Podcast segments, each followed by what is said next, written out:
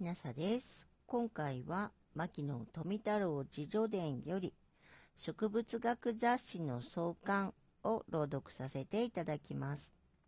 ある時、市川、染谷、私と3人で相談の結果、植物の雑誌を刊行しようということになった。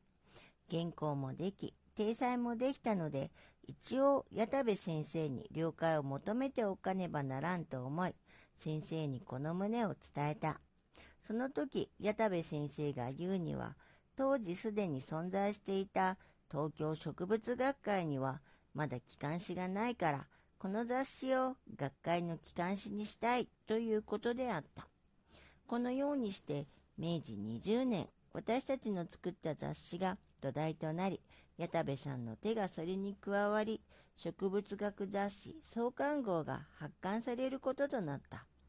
白井光太郎くんなどは、この雑誌が続けばよいと危惧の念を抱いていたようだ。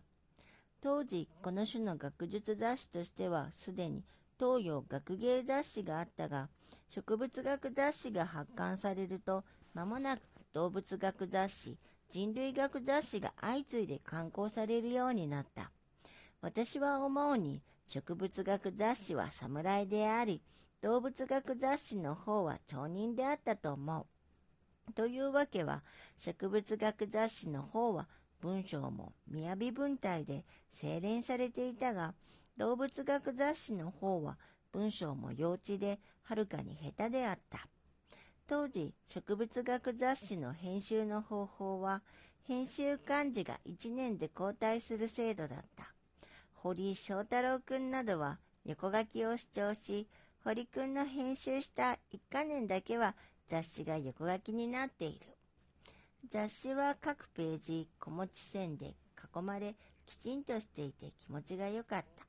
そのうちいつの間にかこの囲み線は廃止されたが、私は今でも雑誌は囲み線で囲まれているのが良いと思っている。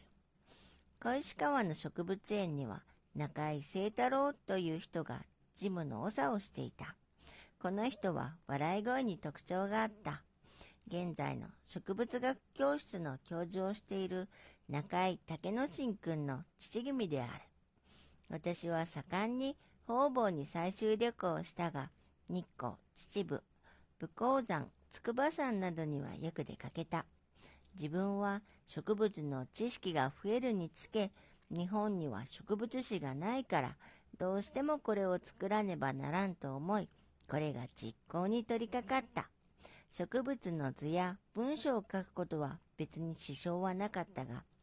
これを版にするについて困難があった。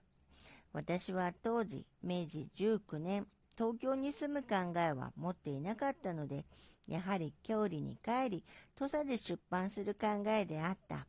郷里で出版するには、自信、印刷の技術を心得ていなければいけんと思い、1年間、神田錦町の小さな石板屋で石板印刷の技術を習得した。石板印刷の機械も1台購入し、郷里へ送った。しかし、その後、出版はやはり東京でやる方が便利なので、郷里でやる計画はやめにした。この志は明治21年11月になって結実し、日本植物志図編第1巻第1週が出版された。私の考えでは図の方が文章よりも早分かりがすると思ったので、図編の方を先に出版したわけであった。この第1週の出版は私にとって全く苦心の結晶であった。日本の植物史を初めて打ち立てた男はこの牧野であると自負している。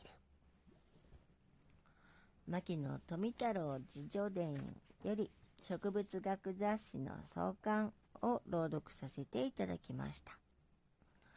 もしあなたが聞いていらっしゃるのが夜でしたら、よく眠れますようにおやすみなさい。